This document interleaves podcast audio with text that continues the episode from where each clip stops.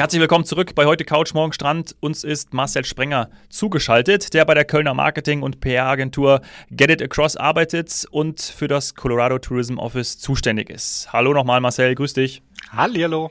Hallo. Wir haben in der ersten Folge schon darüber gesprochen. Es gibt ganz viele Nationalparks. Äh, wir haben noch gar nicht über die Panoramastraßen gesprochen und wir haben diese Folge genannt oder wir nennen diese Folge Colorado in Zahlen. Das habe ich ja äh, in Part 1 schon angesprochen, denn du hast uns eine Übersicht zur Verfügung gestellt und die habe ich mir ausgedruckt und die liegt hier bei mir.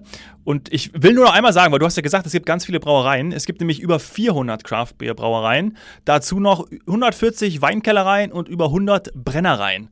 Also das ist wirklich äh, für, für jemanden, der gut Durst hat, äh, der sollte auf jeden Fall nach äh, Colorado reisen. Auf jeden Fall. Wo, woher kommt denn das eigentlich? Also es ist so eine Historie einfach. 140 Weinkellereien. Ja. Also das heißt, inklusive dann Weinberge und Abs so weiter auch alles. Absolut, ja. Also ich habe in der letzten Folge ja auch über über den Obstkorb von Colorado gesprochen. Das ist Grand Junction, ganz im Westen von Colorado und tatsächlich da sind äh, meine Frau hat es damals, äh, als wir dort durchgereist sind, die Toskana von Colorado genannt, weil äh, eben äh, dort auch sehr viele Weinberge sind äh, und äh, dementsprechend äh, ja äh, auch viele Weinkellereien zu finden sind.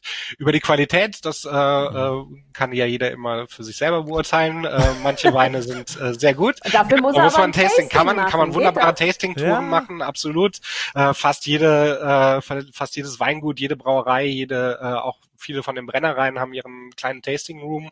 Ähm, das finde ich eh immer eine tolle Empfehlung, mal äh, mitzumachen. Ähm, äh, das Einfachste ist natürlich direkt, wenn man in Denver startet. Da gibt es äh, gibt es dann viele Brauereien, wo man dann äh, zu Fuß hinlaufen kann, ähm, was natürlich dann immer auch einfach ist. Aber auch die Weinanbaugebiete oder die die kleinen Brennereien in irgendwelchen kleinen Bergdörfern. Es gibt ein kleines Bergdorf äh, in Colorado, da wird rumgebrannt. Also ähm, würde man jetzt auch nicht erwarten ähm, in, in Crested Nee. Butte. Ähm, ja, also von daher, da äh, äh, hat jeder sein Tasting Room und das würde ich auch immer empfehlen, äh, mal so ein bisschen zu testen, solange man seinen Fahrer dabei hat oder seine Fahrerin.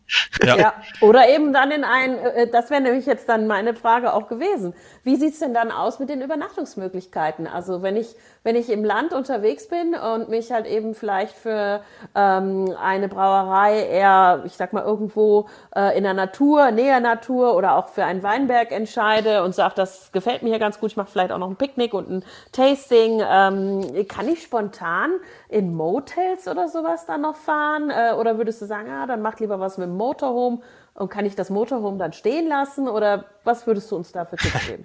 Also grundsätzlich spontan ist immer was schwierig. Also die Zeiten, wie sage ich mal in den vielleicht Anfang der 90er Ja. oder so, wo man äh, so äh, nur mit dem Mietwagen unterwegs ist und sich dann von Tag zu Tag was eigenes äh, Neues gesucht hat, die sind so ein bisschen vorbei, weil einfach äh, die Amerikaner selber ja auch viel vor Ort rumreisen und Colorado da auch zu den beliebtesten Bundesstaaten tatsächlich gehört, was äh, Rumreisen angeht.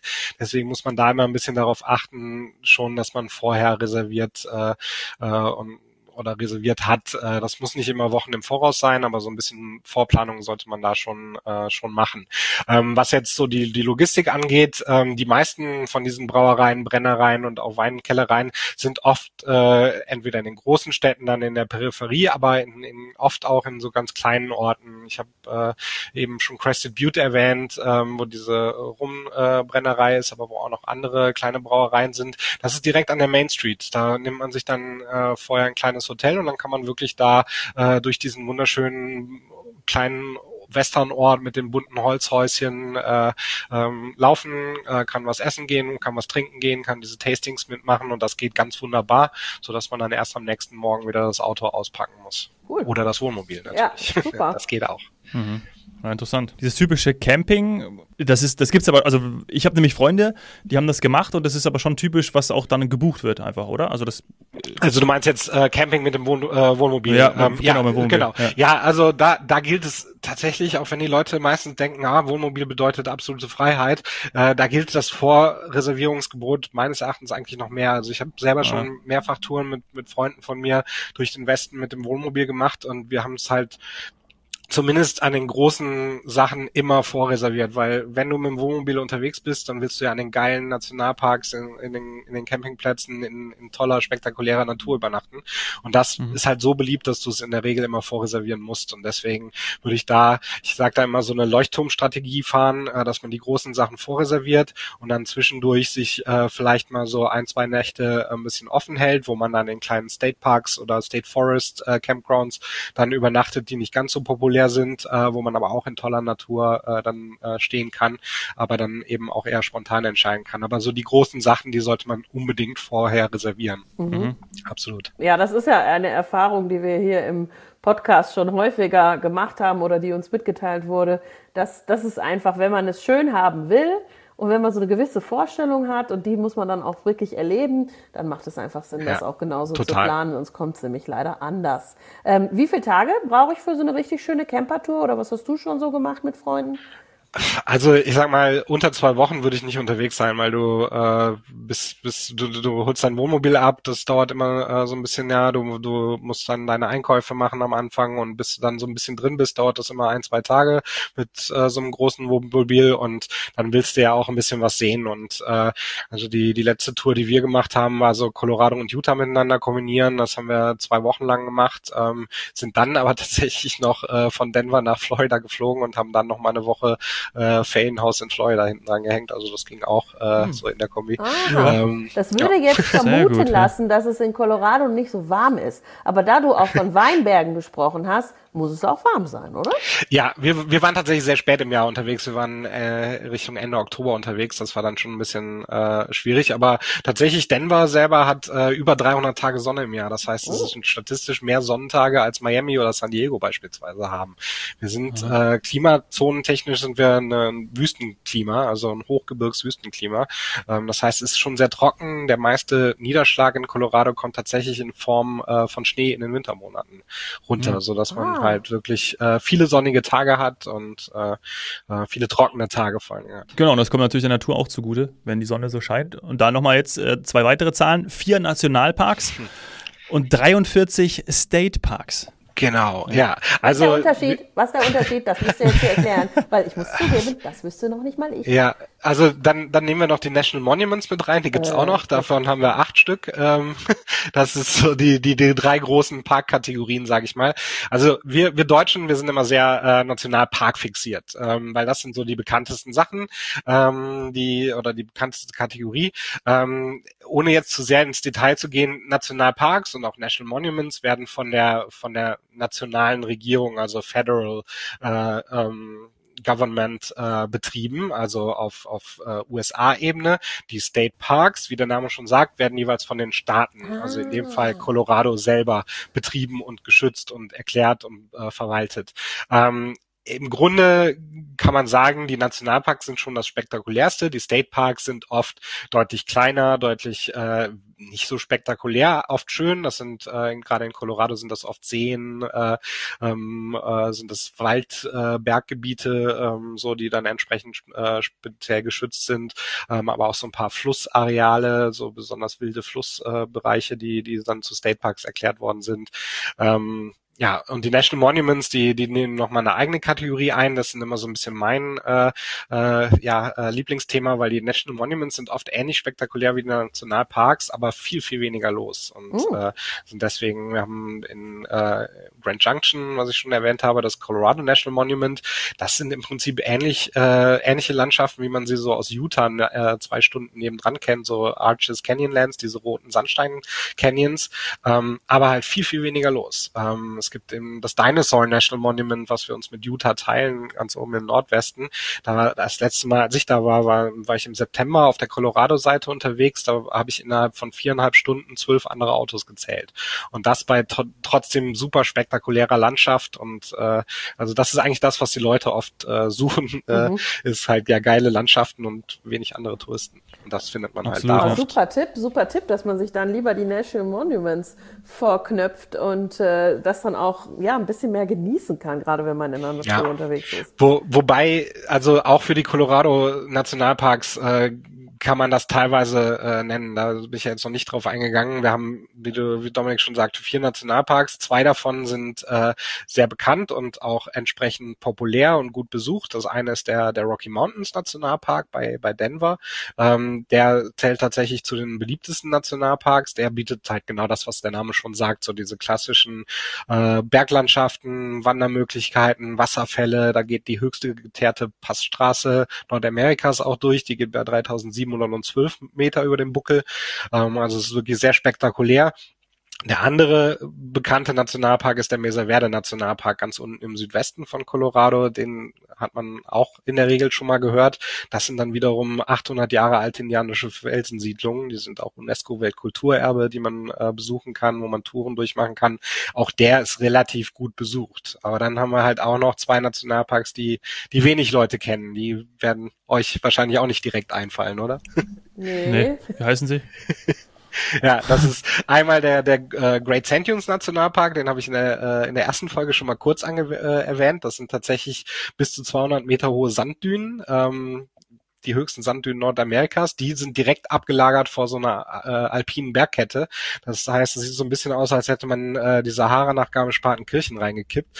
Also wirklich so ein ganz bizarres Ökosystem, äh, sehr eigen, äh, eigenes, weiß ich nicht, ob es das nochmal so auf der Welt gibt. Und dann der vierte Nationalpark, das ist tatsächlich mein Lieblingsnationalpark in Colorado, das ist der Black Canyon of the Gunnison Nationalpark üblicherweise hat man ja diese klassischen roten Sandstein-Canyons im, im Westen. Und dieser Canyon ist aber, wie der Name schon sagt, der Black Canyon. Äh, der hat sich in einem sehr dunklen Gestein gebildet. Das ist so ein granitartiges Gestein. Mhm. Das ist viel nicht nur viel dunkler, sondern auch viel härter als dieser rote Sandstein. Der rote Sandstein ist immer sehr weich, deswegen, wenn man das jetzt vom Grand Canyon äh, kennt, ich sage immer so, das sind so Badewannen-Canyons, die sind sehr weit auslaufend. Der Black Canyon, der ist äh, an der steilsten Stelle, ist der geht der fast 800 Meter senkrecht runter, ähm, ist aber gleichzeitig nur 200, 300 Meter breit. Das heißt, der ist wirklich sehr schmal, sehr steil ähm, und sehr eng und vor allen Dingen, den kennt keine Sau. Den hat man selbst im Hochsommer an den Aussichtspunkten für sich. Und obwohl das ja. ein Nationalpark ist, obwohl der nicht weit weg ist von vielen anderen bekannten Sehenswürdigkeiten, liegt der oft nicht so äh, auf den großen Routen und äh, fällt dann immer so ein bisschen hinten runter, was total schade ist. Oder auf der anderen Seite auch schön, weil man halt dann oft äh, die geile Landschaft für sich hat. Also ich, ich ah, schaue mir das gerade an bei Google und ich bin äh, fasziniert. Also einmal diese großen Sanddünen vor wirklich den Alpen, wenn man so will. Ja. Und dann dieser, dieser, dieser dunkle Canyon. Ähm, ich muss zugeben, ich bin bisher nur über den Grand Canyon geflogen, bei extrem guter Sicht. ähm, ich, ich kann es nicht erklären. Ich, es lag daran, dass ich im Flugzeug saß und nicht echt da stand. Ich war nicht so beeindruckt, aber da bei dem Black Canyon hätte ich, hätte ich richtig, richtig äh, gesagt, ja, aus. ein bisschen ist also wirklich der, spektakulär.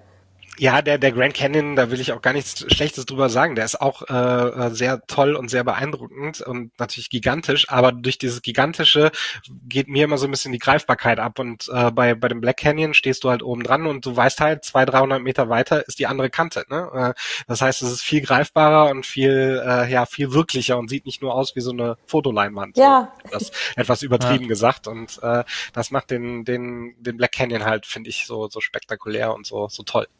Ach, Wahnsinn. Also eben auch die Sand Dunes. Ich glaube, ähm, wir haben hoffentlich den einen oder anderen ähm, auch mal dann von den beiden Parks. Also zumindest uns beide jetzt mal, Dominik und ich. Äh, ich glaube, das ist schon mal klar, dass äh, das mit auf die Liste gehört.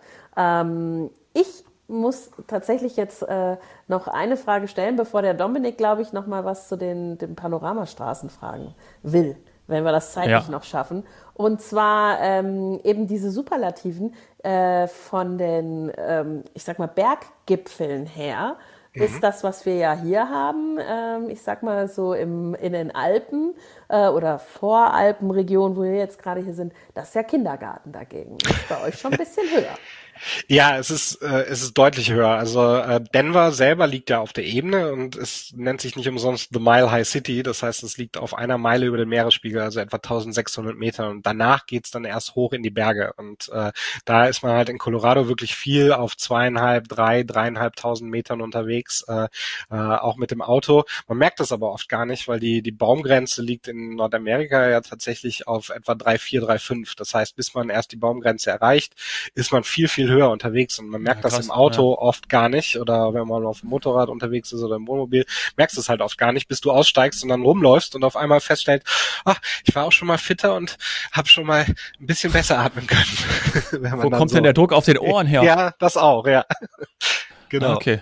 Und dazu die Zahl, die ihr beide jetzt von mir erwartet.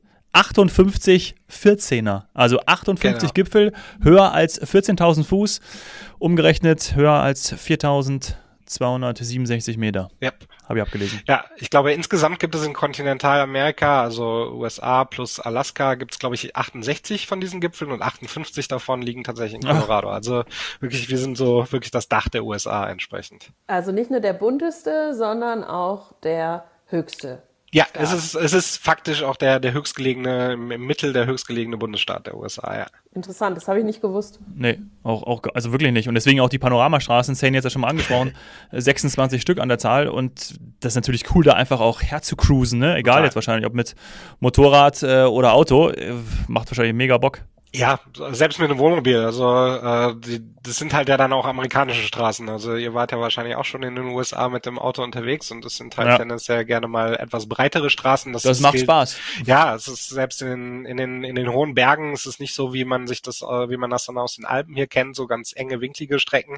Da gibt es ein, zwei solche Pässe gibt es auch in Colorado. Aber also ich bin auch schon mit dem 10 Meter Wohnmobil bei bei äh, dreieinhalbtausend, äh, 3600 Meter über dem Buckel gefahren ohne Probleme im Schnee treiben. Also das geht alles sehr gut. Und äh, ja, wir haben 26 Nochmal bitte, Wohnmobil, 3600 Meter oder was war es gerade? Ja, ja, ja, ja. Okay. Ja, genau. Wir haben eine Passstraße mal nach in die Schweiz gemacht mit einem Wohnmobil. Ich würde es nicht nochmal machen. Ja, aber wie gesagt, das ist dann, das ist eine ganz andere Art von Straße. Also äh, das, das, das muss man einfach sagen. Das sind, die sind deutlich breiter, äh, deutlich entspannter zu fahren. Ähm, also die, die einzige Ausnahme ist, glaube ich, der Independence Pass nach Aspen rein. Die würde ich mit dem großen Wohnmobil nicht fahren. Aber alles andere kannst du hier in den, in den Rockies wirklich sehr gut machen und äh, macht irre Spaß. Und gerade diese, diese Scenic Byways, äh, wie sie in den USA genannt werden, die Panoramastraßen, da gibt es eben, wie Dominik schon sagte, 26 Stück von. Ähm, da gibt es so unfassbar tolle, vielfältige äh, Strecken, die man hier fahren kann. Deswegen hier stimmt so dieses Kla Klischee von der Weg ist das Ziel, stimmt hier absolut. Und mhm. äh, das ist oft hier der Fall. Genial, hört sich auf jeden Fall danach an. Ich würde gerne noch, wir haben ungefähr noch so fünf Minuten, ich heb nur noch mal schon mal die Hand. Ich würde aber gerne noch die, die restlichen Zahlen vorlesen, weil wir die so schön äh, hier rausgesucht haben. Und da können wir ja dann noch ein, zwei rauspicken. Es gibt noch 28 Skigebiete und Resorts. Also da haben wir auch schon drüber ja. gesprochen, im Espen unter anderem. Ähm, dann 29 heiße Quellen. Ja. Die liegen auch in den Nationalparks und in den, in den äh, Monuments, oder? Äh, weniger, weniger tatsächlich. Hatten wir ja, ne? ja, das, äh, der Verdacht liegt nahe, dass da eine heiße Quelle ist. Da sind tatsächlich Mineralquellen, aber keine heißen Quellen in Colorado ah. Springs. Ähm, aber es gibt zum Beispiel Glenwood Springs, ähm, ist, äh, ist tatsächlich einer der be etwas bekannteren Orte, die, die äh, solche heißen Quellenpools haben. Und äh, ja, sind 29, die durch den ganzen Bundesstaat verteilt sind. Ähm, und da gibt es halt ganz unterschiedliche. Es gibt völlig wilde, wo man hinwandern muss, äh, zu irgendwelchen entlegenen Pools irgendwo in den Bergen. Ähm, es gibt aber auch richtige Resorts, wo man die dann von diesen heißen Quellen, wie man das hier aus den äh, aus aus Deutschland, äh, aus Europa kennt, so Thermalbäder quasi ähm, mhm. mit entsprechendem äh, Spa und Wellnessprogramm drumherum. Ähm, mein Lieblings äh, Hot Springs Resort ist tatsächlich das Stor die Strawberry Park Hot Springs. Die liegen oben im Norden bei Colorado bei Steamboat Springs. Ähm, die sind auch im Wald so ein bisschen. Da gibt es kein elektrisches Licht. Äh, das heißt nach äh, nach Dunkelheit hat man dann Taschenlampen, wo man unterwegs ist. Da kommen dann die Rehe direkt auch an die an die heißen Quellen dran. Das ist total toll. Ähm, äh, das ist wirklich äh, auch ein tolles Erlebnis. Deswegen so heiße Quellen in so einer zwei, drei Wochen Rundreise mal einbauen, ist immer ein schöner Tipp. Ja, ich glaube. Eben, und, und was du gerade gesagt hast, auch nachts. Denn das ist ein Phänomen, das kannte ich aus Europa so nicht, dass man ähm, tatsächlich nachts äh, in diese Hot Tubs, in diese heißen Quellen steigt. Ähm, und das ist, das ist schon, ähm, ja, ist kein Insider-Tipp eigentlich mehr, sondern das ist, das weiß man. Also als Einheimischer weiß man das, dass das cool ist, weil man dann auch ja. den Sternenhimmel hat Total. und so weiter. Da wäre ich nie drauf gekommen. Ist aber, ist wirklich fantastisch. Also das letzte Mal, als ich da war, sind wir unterwegs, äh, sind wir noch an der Elchkuh mit Kind, mit Kalb vorbeigefahren und so Sachen. Das ist, ist dann halt so zum, zum Sonnenuntergang, zum Abend einfach traumhaft schön. Also, mhm. Absolut. Das direkt aufgenommen. Es gibt 960 Wildtierarten ja, zum, zum Kalb. ja. Und was wahrscheinlich nicht so heiß ist, sind die 9656 Kilometer äh, Flüsse. Ja, die sind wahrscheinlich eher kühl. Die sind äh, eher kühl, klar, da ist natürlich das gute äh, Schmelzwasser aus den Bergen, das die, das die ganzen Flüsse speist, äh, wo man äh, tolle, gerade so, so im Juni äh, ganz fantastische äh, River Rafting äh, ah, ja. machen kann, so mit Wildwasser Rafting, aber auch dann ein bisschen mit Stand-Up Paddleboarding oder so, da gibt es auch jede Menge Möglichkeiten. Ja. Und natürlich, du fährst bei diesen Panoramastraßen so die halbe Zeit fährst du immer an einem Fluss vorbei. Ja. Hast immer was Schönes zu sehen. 50 Prozent der Zeit an einem Fluss. Ja. Ja. Ist beruhigt. Grob geschätzt. Ja. Ist meditativ schon fast. Also ich liebe das ja. Ja, ja, ja ich, auch. Finde ich auch. Ich, ich wandere auch gerne ja, so, am, so am, Fluss vorbei. Finde ich auch immer gut. gut. Absolut, ja. Hm. Letzten zwei Punkte. Sieben historische Eisenbahnen und das, was ich total interessant finde, 1500 Geisterstädte. Wahrscheinlich, nicht nur wahrscheinlich, äh, sondern aufgrund äh, des Goldrausches, der mal dort geherrscht hat, leider genau. zurückgelassen. Aber wahrscheinlich auch mega, die zu besuchen, zu begutachten, da durch zu, zurück zu strollen und dann auch nochmal irgendwie so diesen Wilden Westen-Gedanken zu haben, ne? Äh, total. Also da auf diesen Aspekt sind wir jetzt noch so gar nicht richtig eingegangen in zwei Folgen. Das äh, Colorado, das äh, klingt natürlich auch schon nach Western und tatsächlich hier ist äh, durch in den Bergen ist so so einer oder viele der wichtigen Zentren des, des Goldrausches, des Silberrausches gewesen. Viele der Orte, ob das jetzt Aspen oder Telluride oder Durango sind, das sind alles Orte, die die halt aus dieser dieser Zeit des Goldrauschs stammen. Ähm, das sind natürlich keine Geisterstädte. Die Geisterstädte sind dann meistens weiter oben. Das sind dann das klingt, Geisterstadt klingt dann auch manchmal ein bisschen äh, äh, nach mehr, als es dann ist. Das sind dann oft so ein paar verfallene äh, Strukturen noch ähm, oder so. Aber es gibt ein paar wirklich sehr gut erhaltene. St. Elmo ist beispielsweise oh. die St. Elmo Ghost Town, äh, wie die, die gleich, Gleichname, was war das, eine Se Serie oder ein Film, glaube ich, St. Elmo's St. Fire. Elmo, ja, ja. Ähm, genau. Ja, ähm, das ist eine, eine ganz tolle äh, Ghost Town, die man, die man besuchen kann, wo noch viele alte äh, Gebäude erhalten sind.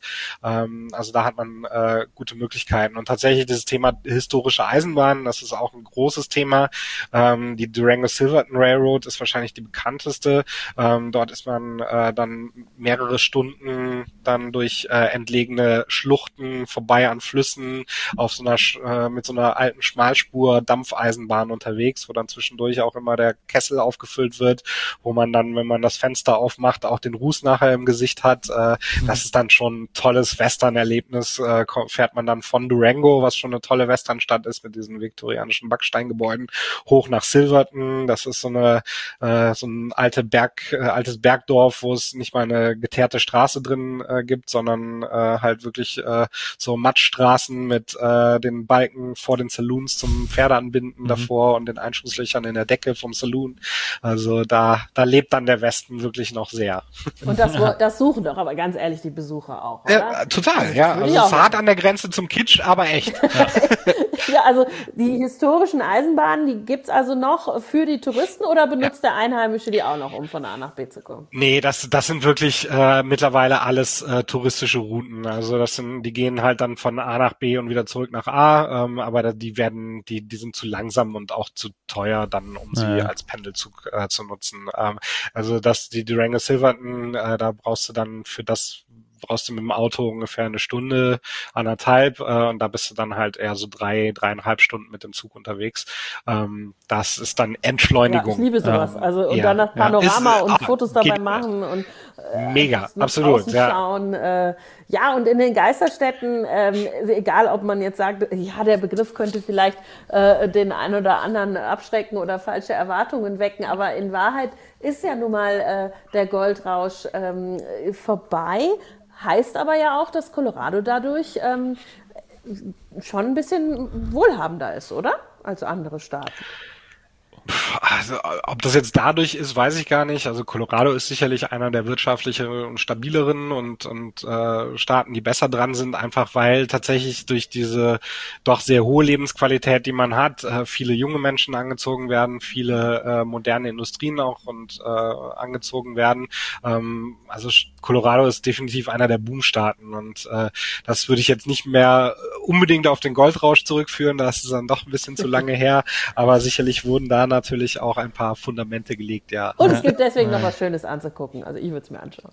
Auf jeden Fall, ja. ja. Genau. Und äh, Sadie möchte mal auf dem Bison reiten. Das haben wir jetzt festgestellt in zwei Folgen. Das nehmen wir mit. Mit einem, mit einem Bier in der Hand. Mit einem Bier in der Hand, genau. Ja, weil, durch eine Ghost Town. Durch eine Ghost Town. Ja. Nein, also wirklich äh, ganz toll, Marcel, dass du so viel beigebracht hast. Wir haben wieder ganz viel gelernt. Ähm, vor allem, dass es natürlich farbenfroh ist, das haben wir festgestellt. Äh, farbenfroh, vielfältig. Colorado, äh, ganz toll. Also wirklich, äh, freue mich. Wir haben ja noch gar nicht alles erzählt. Können wir gerne nochmal äh, gern noch eine, eine Neuauflage machen und dann kommst du nochmal. Sehr gerne. Und berichtest, ja, würde ich sagen. Sehr gerne. Ich hab, hätte, hätte noch vieles, ja. äh, über das ich das reden denke könnte. ich mir. Ja, vielen, vielen Dank dir für deine Zeit. Danke euch. Merci. Ciao. Ciao. Tschüss.